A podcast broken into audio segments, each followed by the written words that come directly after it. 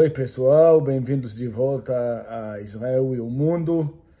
Esse capítulo eu pretendo terminar o assunto de explicar a história da, regi da região, da onde cada um veio, da onde vieram os judeus, da onde vieram os árabes, da onde nasceu esse conflito. Mas antes de chegar nesse assunto, algumas palavras sobre o, a situação atual esses dias. Acabou de terminar uma operação de cinco dias na região de Gaza, que Israel lançou contra o Jihad Islâmico, é uma organização terrorista que existe dentro de Gaza, financiado pelo Irã. Na verdade, é uma, um implante, um presentinho que o Irã deu à faixa de Gaza para ajudar o Hamas é, e para ser mais um, uma perturbação lá na região.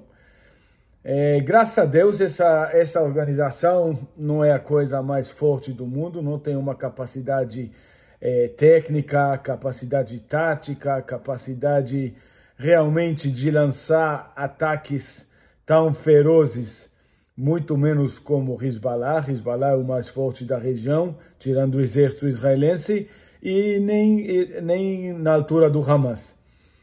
É, Israel se deu muito bem no aspecto militar, conseguiu destruir vários é, é, estoques de mísseis, é, vários pontos estratégicos deles, conseguiu pegar umas quadrilhas que lança mísseis, lança foguetes. E só para dar um exemplo da precisão dessa operação, é, uma noite conseguiram é, eliminar três chefões da organização em três locais diferentes, em uma operação só, na verdade, três operações coordenadas, em um espaço de tempo de dois segundos. Levou dois segundos para destruir três pessoas, para matar três pessoas, três líderes terroristas. É uma coisa impressionante, mas para quem conhece o jeito que o exército israelense funciona, é normal. É, na minha opinião, só mais uma coisinha para dizer sobre essa operação. É, primeiro, Israel tem que levar em consideração que atuou na faixa de Gaza, o jihad islâmico atua na faixa de Gaza e todos os lados fizeram de cara como se não tivesse o Hamas envolvido. Mas isso é uma mentira. Claro que o Hamas está envolvido porque o Hamas é o dono de casa, é o governo atual da faixa de Gaza. Então, tendo uma organização que consegue lançar foguetes e mísseis contra Israel dentro da faixa de Gaza, é, Israel tem atacado justamente essa organização e não os donos de casa que são os responsáveis, digamos que é uma estratégia de curto prazo. Ao longo prazo não vai, não vai resolver o problema e não. Eu acredito que isso vem de um certo medo que Israel tem de não entrar em conflitos maiores. Pode ser uma decisão estratégica correta, eu acho que provavelmente foi mas tem que levar em consideração, se eu fosse os líderes militares ou os líderes eh, políticos de Israel, que ainda temos um grande problema e nós vamos precisar enfrentar ela. E esse problema acabou de se manifestar, apesar que não lidamos com ela. Ok? Isso é um ponto. Outro ponto sobre a estratégia, estratégia geral dessa operação é que o timing e toda a situação em geral que estava rolando com essa instabilidade política dentro de Israel, com essas eh, desistências dentro do exército, todos esses, eu diria que ataques lançados pela esquerda dentro de Israel, e toda essa situação se estabilizou um pouco.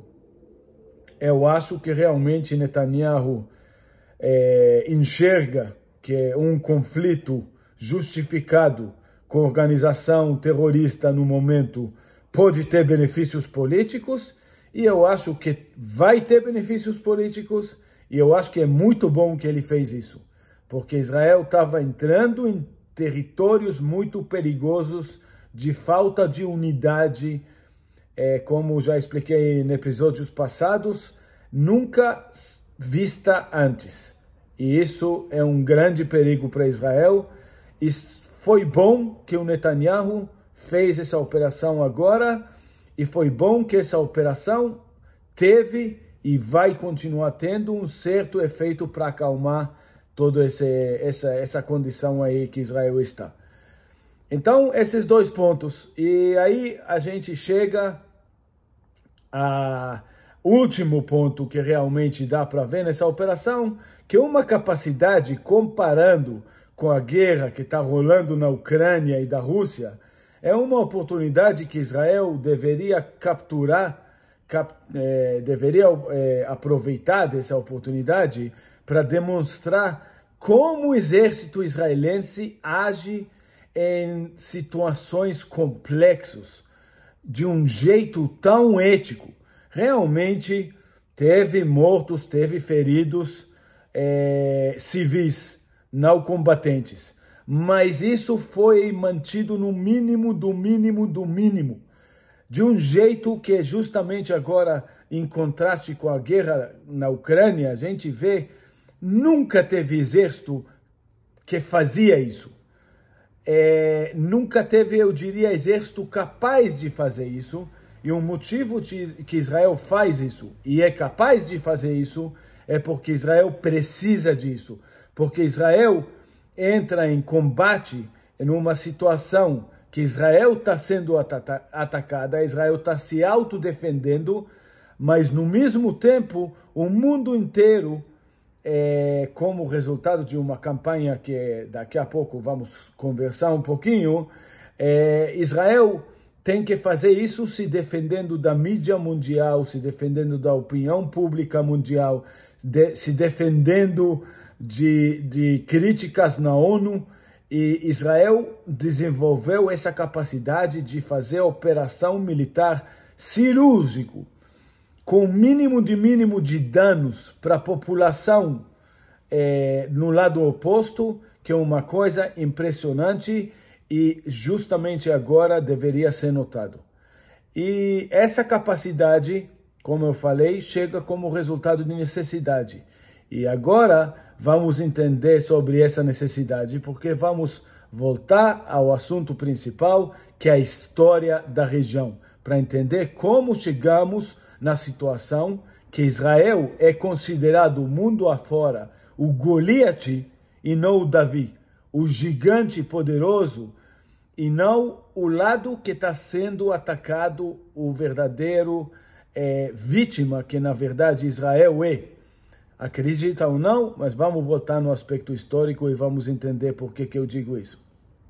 Então, capítulo passado, eu contei os primeiros dois episódios do, da história da região.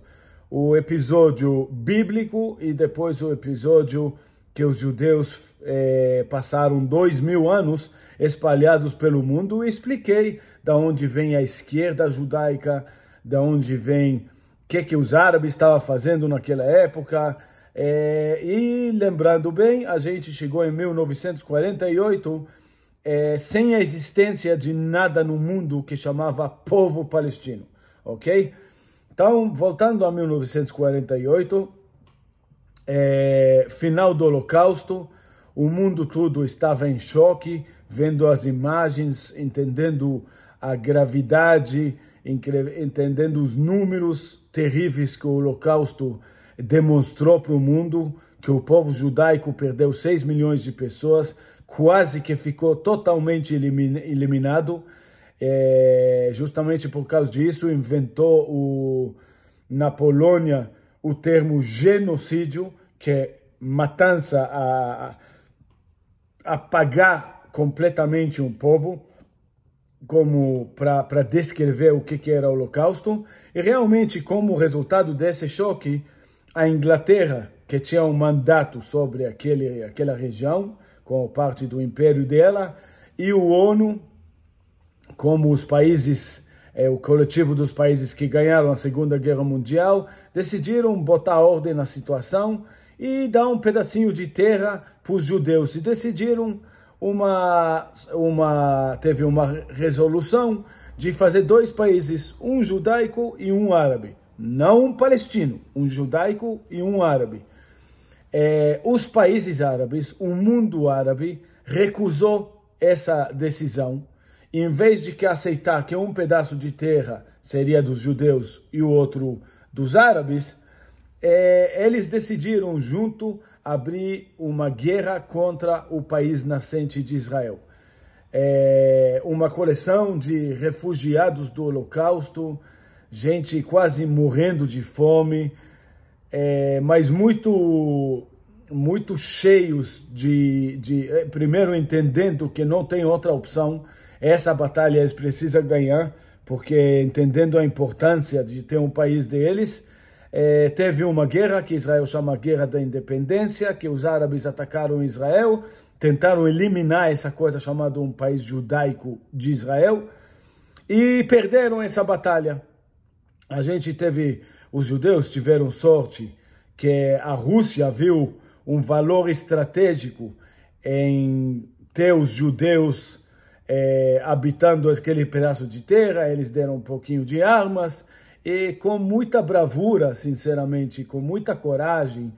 Tem quem vai dizer com milagres absolutamente diretos de Deus. É, Israel conseguiu se formar e ficou em pé como é, país em 1948.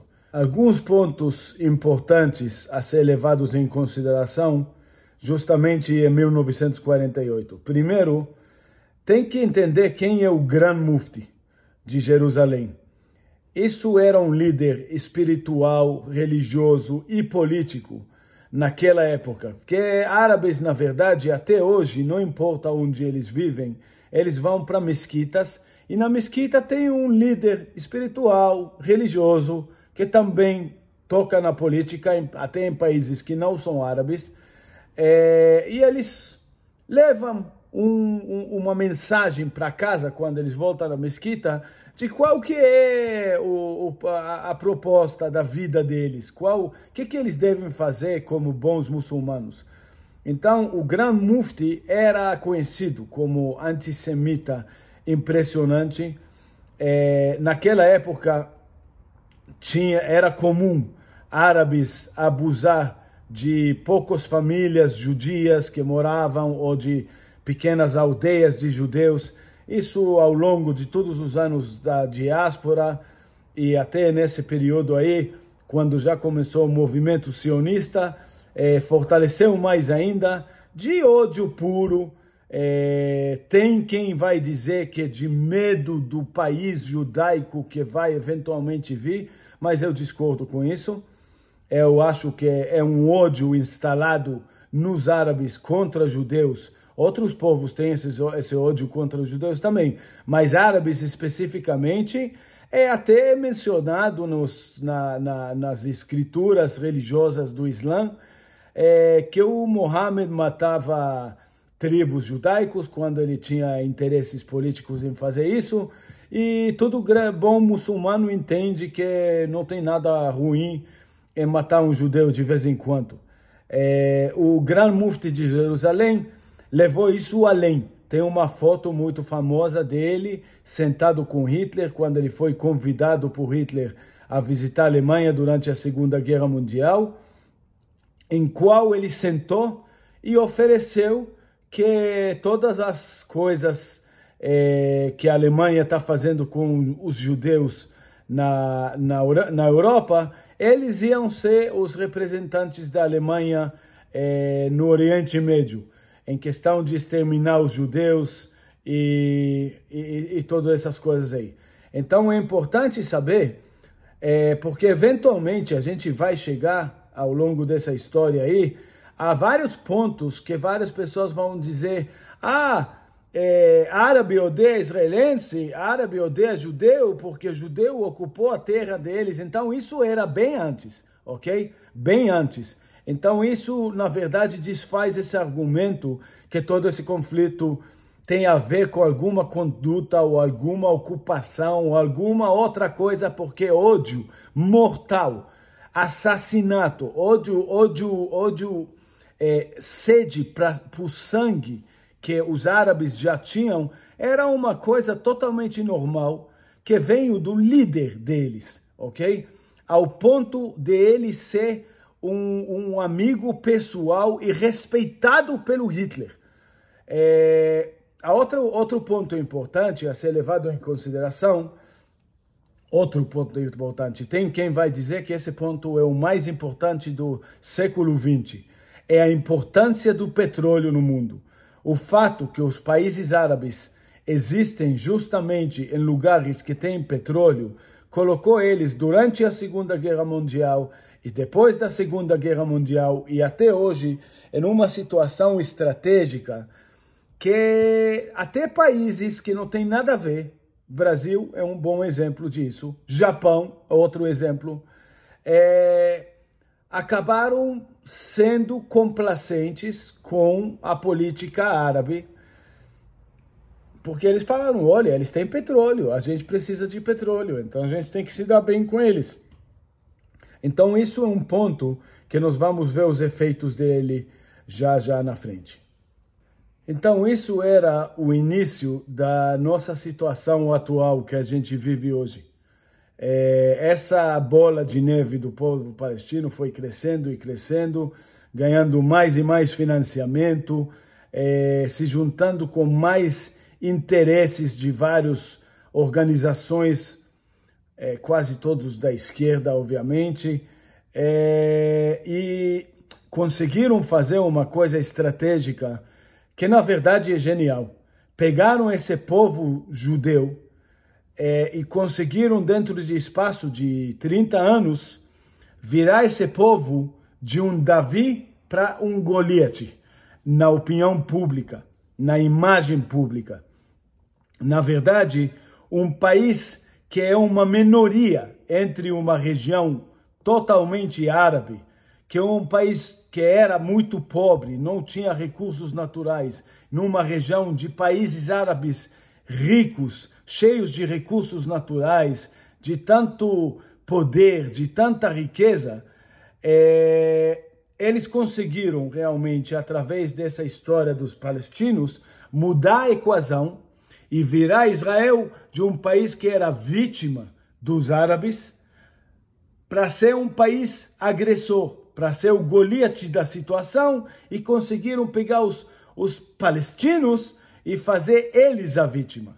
Então Israel perdeu no olhar público muito do muito do daquele charme, daquele é, daquele justificativa que tinha para existir. E realmente é, isso foi isso foi o maior desafio de Israel até hoje e infelizmente Israel não soube é, dar combate nessa arena da imagem pública de Israel. Israel sempre vem falando: olha, a gente é muito importante para o mundo, a gente ajuda todo mundo, a gente é, a gente, quando tem terremoto em algum lugar, a gente manda forças, a gente sempre está a favor de tudo, qualquer coisa que é just, tem justiça no mundo. É, Israel teve primeira-ministra mulher muito cedo, é, nunca teve é, violência contra mulheres que tem nos países árabes, obviamente, né, isso, isso nem, nem precisa mencionar. Mas Israel não consegue desfazer dessa imagem de ser o Goliath. Então, isso, na verdade, foi uma estratégia genial, muito, muito bem implantada pelos países árabes, pela esquerda mundial, que criou essa imagem.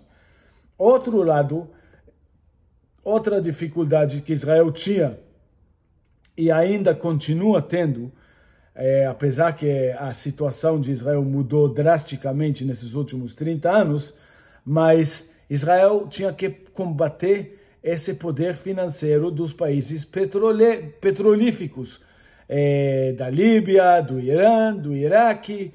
É, Israel teve que. É, não teve essas riquezas, Israel teve que se virar com os poucos recursos que teve.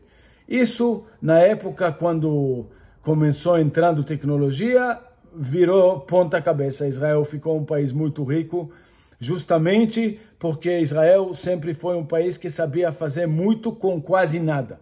E na época tecnológica, isso é exatamente a jogada. Então, quem sabe, sabe fazer é, coisas sem recursos naturais, tecnologia é justamente a área dele. É, isso também era o período em qual Israel começou a aproximar com os Estados Unidos, que era mais como resultado de aproximação da, da União Soviética com os países árabes. Então, muita gente agora deve estar cansado e pensando, mas espera aí, Ione, a gente está escutando todo esse podcast sobre a história, quero entender quem são os palestinos. Existem hoje palestinos, né? A gente já chegou em 1948, Israel ganhou a guerra da independência e você ainda alega que não existe palestinos? Naquele ponto do tempo não existe? Então, da onde vieram os palestinos? Quando nasceu? Da onde? Como existe hoje? Quando que já começaram a aparecer? Então, ok, calma. Vou falar disso justamente agora. Em 1967, os países árabes vizinhos decidiram lançar mais um ataque em conjunto sobre Israel. Só que nesse caso, graças a Deus, Israel foi esperta, preveniu, é, é, é, precipitou o ataque e saiu para contra-ataque antes que os árabes, os países árabes tinham começado a se movimentar. É, como resultado desse efeito surpresa, Israel ganhou essa guerra, chama a Guerra dos Seis Dias, de um jeito tão marcante é, que assustou os países árabes. No mesmo tempo, Israel conseguiu é, conquistar território da Jordânia, conquistar território da Síria, conquistar território do Egito. O mais importante é da Jordânia, porque da, da Jordânia foi que Israel conseguiu tomar a outra parte que estava faltando de Israel, e Israel conseguiu reunificar a cidade de Jerusalém. É, a outra parte de Jerusalém, desculpa, ok? Unificou a cidade de Jerusalém, é, tem fotos famosos dos paraquedistas chegando no Muro das Lamentações, declarando que conseguimos conquistar, conseguimos segurar o Kotel, o Muro das Lamentações, conseguiram segurar o Harabait, a Mesquita El-Aqsa, e agora finalmente o povo de Israel conseguiu reconquistar o site, o, o local do templo. É, isso aconteceu justamente no ponto mais alto de poder eh, militar dos países árabes. Foi um choque gigante para eles. Foi uma vitória eh, de, celebrada mundo afora. E muitos judeus começaram a ter orgulho em Israel, entender que esse negócio aí ia dar certo, justamente como resultado da, da Guerra dos Seis Dias, da vitória dessa guerra. É, em questão de legalidade internacional, é, foi uma guerra totalmente é, justificada porque foi autodefesa. Os exércitos inimigos já tinham demonstrado intenções de atacar, era óbvio que isso ia acontecer. Então Israel tinha que se defender utilizando a, o efeito de surpresa e Israel acabou conquistando pontos estratégicos garantindo, por exemplo, o Golan, que é um lugar alto que permite que a Síria permitia que a Síria pudesse ver o que estava acontecendo em Israel. Então Israel precisa, Israel acabou recuando até certos pontos no Golan que Israel manteve controle para poder realmente sempre estar olhando dentro da Síria, vendo movimentos de, de tropas dentro da Síria para poder prevenir ataques futuros. Lembrando que não era que nem hoje que tinha satélites, e mesmo hoje isso seria uma coisa justa. Um país que vai ser atacado, se defender e tomar pontos estratégicos que permitem a, a, a segurança futura do país. É, o mundo o que que mudou justamente? Por que que 1967 é tão um ponto tão importante? Porque aconteceu duas coisas. Primeiro, o mundo estava acostumado com Israel fraca, Israel que luta para poder sobreviver, aqueles sobreviventes do Holocausto, é, quase sem arma que ganharam. Isso foi uma história bonita que o mundo gostou. Quando Israel ganhou de um jeito tão convincente em 1967, é, já começou mudando a opinião pública no mundo. Tinha muita gente, digamos assim, muitos grupos, muitos países, que começou a olhar assim, ah, peraí, aqueles judeus já não são tão coitadinhos, eles já estão começando a ter uma certa capacidade. Opa, isso pode estar tá mudando um pouco a história, né?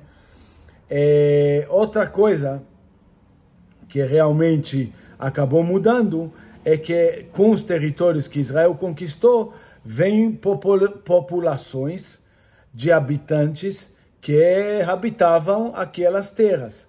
Por exemplo, em Jerusalém, Israel decidiu, tomou uma decisão de não expulsá-los, ok? Ou pelo menos não expulsar todos, ou não expulsar nem a maioria. É, isso vai acabar sendo significante também. Continuando, a, a próxima guerra que Israel estava envolvido, e por isso que é significante, era a, a Guerra de 73, que é a última vez que os países árabes, árabes tiveram a coragem e o pensamento que é, é uma boa ideia atacar Israel com exército contra exército. Eles atacaram de um jeito muito covarde, de surpresa, sabendo que Israel estava é, é, totalmente o país no dia mais sagrado do mundo, no Yom Kippur. Todo mundo estava de jejum, todo mundo estava na sinagoga e eles atacaram. É, Israel cometeu muitos erros, que é uma longa história, não vou entrar nela agora, mas cometeu muitos erros como resultado da chefia militar pensar que a vida era fácil, a vida era ganha, entrar numa arrogância é, muito perigosa, pensar que os árabes não vão atacar e os árabes atacaram sim. Então o exército estava um pouco despreparado. Israel acabou conseguindo virar isso é, numa vitória também. E a vitória também foi, foi tão, tão marcante de novo que os governos árabes da Síria, da Jordânia, do Egito acabaram mudar, mudando de estratégia. Eles falaram assim: não dá para ganhar de Israel na guerra. Vamos fazer outra coisa. Vamos parar com esse negócio de guerra contra Israel. E como diz o líder eh, egípcio na época, se a gente não conseguiu ganhar da, na guerra de Israel, vamos ganhar de Israel na paz. É, e justamente aí que realmente criamos o povo palestino. O que, que eles fizeram? Esse plano, eu não sei se foi coincidência, se foi uma coisa. As coisas na história têm um, um jeito, meio um efeito bola de neve. Alguém faz alguma coisa, de repente é do interesse comum de, de, outro, de outro país, de outra entidade, de outros países e viram uma bola de neve e acaba virando uma realidade. E foi assim justamente com os palestinos. Todos os, eh, não todos, mas vários habitantes eh, que Israel teve que eh, absorver como resultado de conquista de territórios,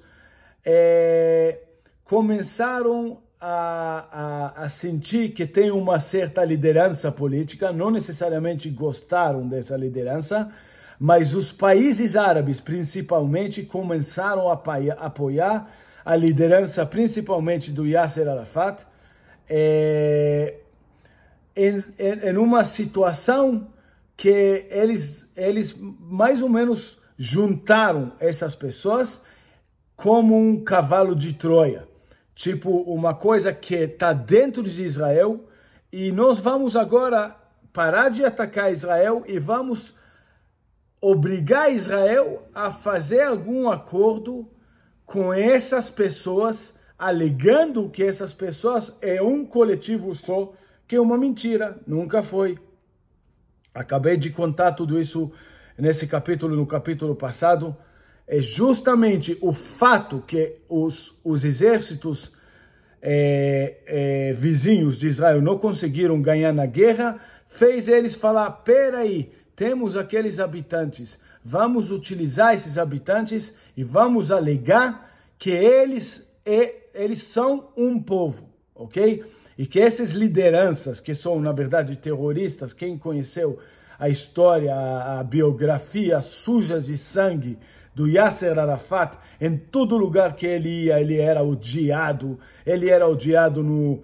Eu não lembro de onde ele, ele nasceu, é, pode até ser que em Tunísia ou Marrocos ou alguma coisa assim, mas ele ficou um tempo na Jordânia, ele foi expulso da Jordânia, tentaram até matar ele, se não me engano. Depois ele foi para o Líbano se organizar como chefe do, da, da que hoje chama a organização, a, a, autoriza, a autoridade palestina, é, na época chamava PLO, Palestinian Liberation Organization, é, tradução é fácil.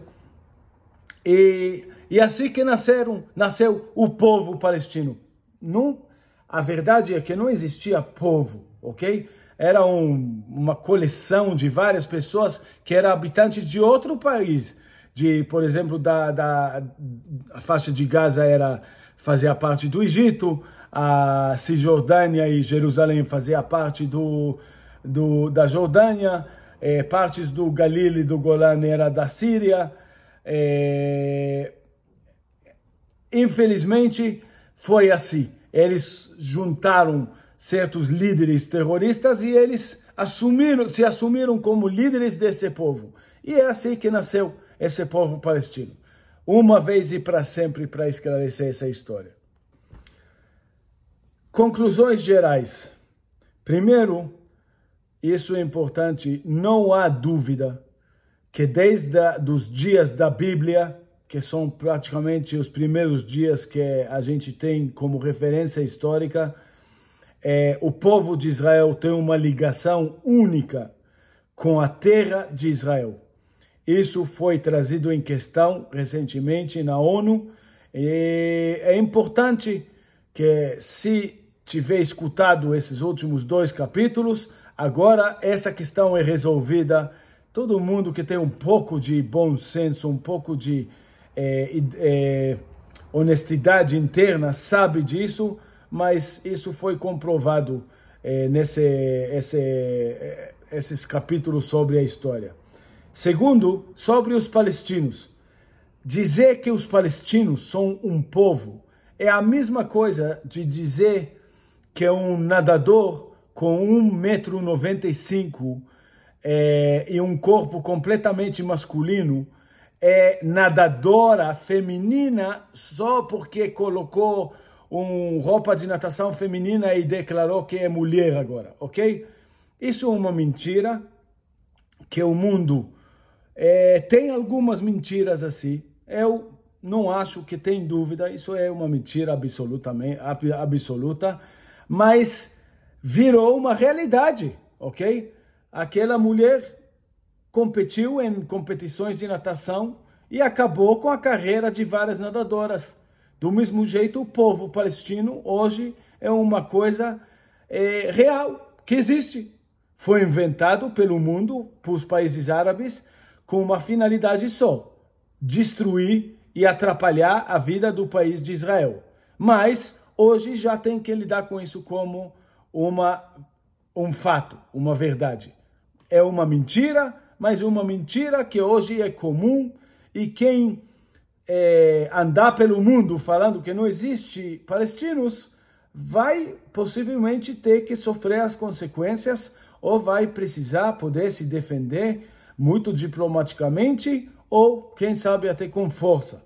É, essa, essa, essa verdade ela custa para o Estado de Israel e ela custa para qualquer um que quer defender essa verdade. Fazer o quê? Ok? Eu estou aqui defendendo essa, essa verdade e eu sei que estou correndo um certo risco fazendo isso. É... A razão da existência dos palestinos é só a destruição do Estado de Israel. Eles não querem um país. Eles não querem. A liderança quer, mas quando a liderança ganhar algum pedacinho de terra e uma capacidade militar, ela vai virar do mesmo jeito que os árabes estão fazendo centenas de anos contra Israel e tentar destruir Israel de novo com uma nova estratégia. Um último ponto importante a ser levantado aqui é a subida da esquerda moderna que existe em Israel.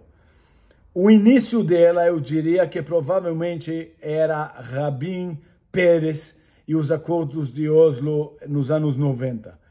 É, isso foi uma tentativa, entendendo que é, essa imagem de Israel sendo Goliat na história, entendendo que é, ganhar dos palestinos com essa imagem de coitadinhos que eles têm, é, ia ser uma coisa muito difícil e parcialmente também realmente acreditando na mentira que eles são coitadinhos, eles é, fizeram uma tentativa, oh, vamos lá, vamos pensar num jeito de resolver esse conflito. É... O que que fizeram? Eles estão atacando porque a gente é forte e eles são fracos. Então, se a gente fizer eles fortes também, eles vão ter o que perder e eles vão ter um orgulho nacional, né? Eles são um povo. Então, vamos criar uma polícia deles, vamos dar armas para eles, vamos dar um território para eles, vamos se recuar e vamos ver. Se Deus quiser, eles vão fazer esse trabalho aí de até defender a região para a gente, que eles vão querer ter uma vida boa, né? Então eles vão colocar ordem naqueles territórios que a gente vai dar para eles. Infelizmente, o resultado acabou dando um desastre, ok? Israel cedeu à autoridade palestina, Israel acabou recu recuando de Gaza, e o resultado a gente viu esses últimos dias, quando eles têm vontade, quando eles querem, é, totalmente é, não provocados, eles começam jogando mísseis e continuam absolutamente, está na carta da declaração de intenções da, do Hamas a destruição de Israel. Destruição. Não a recua atrás para as linhas de 67, a destruição absoluta de Israel. Isso sempre foi o interesse dos árabes, continua sendo hoje esses acordos que o Rabin e Pérez fizeram, os acordos de Oslo, foi um grande fracasso e hoje até a esquerda em Israel entende que isso foi um grande erro.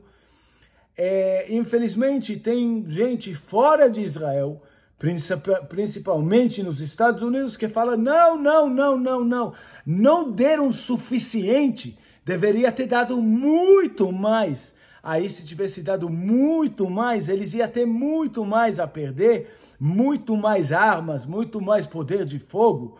E aí ia dar certo, porque eles são gente boa. É, eu acho que esse argumento é ridículo, porque simplesmente foi provado o contrário, ok? Se tivesse dado mais, Israel ia estar com um problema maior. Tudo que você, que Israel cedeu para os árabes de medo de conflito, tentando fugir do conflito, tentando resolver, dando, é, digamos assim, um pedaço de steak para um cachorro maluco que está latindo e querendo morder alguém, é, só criou mais fome, mais maluquice e mais perigo. O último acontecimento, depois que essa palhaçada aí do Pérez e Rabin acabou, era a subida do Netanyahu no poder e junto com essa subida vem mais ou menos a, a época da, da tecnologia e ultimamente vem a época da extração da gás natural, que a esquerda em Israel tentou barrar, literalmente, tentou que Israel não explorasse o gás natural justamente o recurso que fez Israel deu um conforto financeiro para Israel. A esquerda tentou barrar isso também através da corte, mas não vamos nem falar sobre isso. Mas é, então o último desenvolvimento foi a subida de Netanyahu e digamos eu gosto de Israel de comparar Israel com é, como se fosse uma empresa. Digamos que se Israel fosse uma empresa, a subida do Netanyahu triplicou, quadruplicou o valor das ações e levou Israel a ser uma companhia é, que chama de, de AAA, ok? Que é justamente o, o jeito que os mercados financeiros olham para Israel hoje. Que justamente nos últimos 20 anos da influência do Netanyahu, a gente pode identificar que no ponto de vista diplomático, militar, econômico, Israel nunca teve tão bem sucedido. É... Isso, por um lado, é bom, mas, por outro lado, isso facilita aquela mentira de mostrar Israel como Goliat poderoso e cruel, ok? Então, isso, infelizmente, é o lado negativo do sucesso. É, o lado positivo, um dos lados positivos, é que hoje em dia já tem uma, uma mudança na atitude dos países árabes. Os países árabes já estão chegando na conclusão que é melhor não destruir Israel, é melhor manter Israel, até o ponto que eles estão tentando diminuir a influência dos palestinos dentro de Israel e mundialmente. Eles já estão tá começando a falar para os palestinos, tá bom, tá, tá chegando o final da época que vocês tinham justificação e você tinha nosso mandado para encher o saco desse país. A gente está achando que é melhor esse país se dar bem para o mundo árabe em geral. Eu diria que o grande desafio no final desse capítulo da história que dá para identificar não é necessariamente os palestinos, nem o Irã, nem o Líbano, nem os países árabes. O grande desafio que Israel enfrenta é a união do povo dentro de Israel. No judaísmo é costume é, dizer que o segundo templo, aquele templo que tinha na época de Jesus, para quem é cristão, é, acabou sendo destruído como resultado não de fracasso militar ou de nada assim. No judaísmo é considerado que isso aconteceu por causa de ódio dentro do povo de Israel, de uma pessoa odiando o outro, e isso trouxe a destruição do templo. As pessoas religiosas tomam muito cuidado. Isso não quer dizer que eles não fazem certas coisas que obviamente o outro lado reclama e acaba odiando, mas é, as pessoas religiosas têm muito medo de ódio, de odiar outros judeus, porque eles falam isso é muito perigoso para a união do povo, isso pode trazer uma destruição externa, uma destruição existencial, pode custar muito caro para todos os lados se a gente odiar um outro.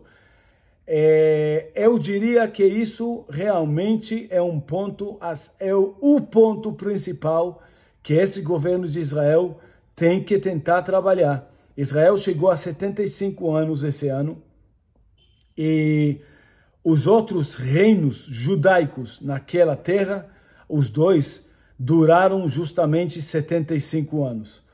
O ponto negativo é que a gente está vendo aquele ódio de novo, como resultado da, da polarização dentro da população. O ponto positivo é que nas últimas vezes que tinha um reino judaico em Israel, ele já estava em decadência depois de 75 anos. E no caso, hoje a gente está vendo que Israel está realmente, não diria que quebrando recordes, mas está em nível de recorde de, de poder é, como país. Eu diria que até essa operação militar que a gente conversou no início desse capítulo é, foi bem sucedida, foi bem escolhido quando fazer, e eu diria que provavelmente, de novo, se Israel fosse uma companhia, essa operação militar trouxe mais uma subidinha de uns 5% no valor das ações. Então, é assim que nós estamos agora. E finalmente, é, quem tem pedido, eu tentei entregar ao melhor que eu posso é, uns dois capítulos somando a história da região, explicando da onde vem o povo de Israel, qual que é a ligação com a terra de Israel, da onde vieram os palestinos, explicando essa grande mentira. E olha, vou falar uma coisa muito sinceramente para todo mundo que prestou atenção, para quem ficou convencido. Isso é a verdade. Mas se andar pelo mundo falando isso, toma cuidado, porque muita gente não quer saber a verdade. É do interesse financeiro mundial que os palestinos sejam um povo, que Israel se recua, que Israel seja enfraquecido. Hoje o Partido Democrático nos Estados Unidos está querendo isso sem dúvida alguma, ok? Tem vários governos no mundo, incluindo o governo da Alemanha, que é do interesse deles enfraquecer Israel. Obviamente o governo da Alemanha, muita gente não entende isso, fala, não, não, a Alemanha é a melhor amiga de Israel. Mentira, a Alemanha não é a melhor amiga de Israel. A Alemanha manda muito dinheiro para Israel e uma boa parte desse dinheiro vai para organizações esquerdistas com interesse de destruição de Israel, mas isso é outra, outra história. Mas o que, que eu quero dizer é que essa é a verdade. Isso é. Você quer saber o que é palestino? Agora você sabe o que é palestino. Agora, quer saber a verdade? Toma cuidado com quem você fala isso, porque é perigoso. É uma verdade que não todo mundo quer acreditar que muita gente tem interesse que seja o culto, que seja colocado embaixo, falado embaixo, não querem falar. Você vai para países árabes hoje, tipo Kuwait, Dubai, eh, lugares em Líbano, lugares em Síria, as pessoas que querem elogiar Israel e falar que pá, vão parar de brigar com esse país já, tem que falar isso em voz baixa. Isso é a realidade hoje. Se você chegar na rua de Nova York e começar a argumentar que não tem palestinos, você vai ser atacado, provavelmente. Ok? Do mesmo jeito que se você sair contra outras eh, mentiras eh, que estão na moda no momento. Então, é isso aí. Até o próximo capítulo e uma boa semana a todos.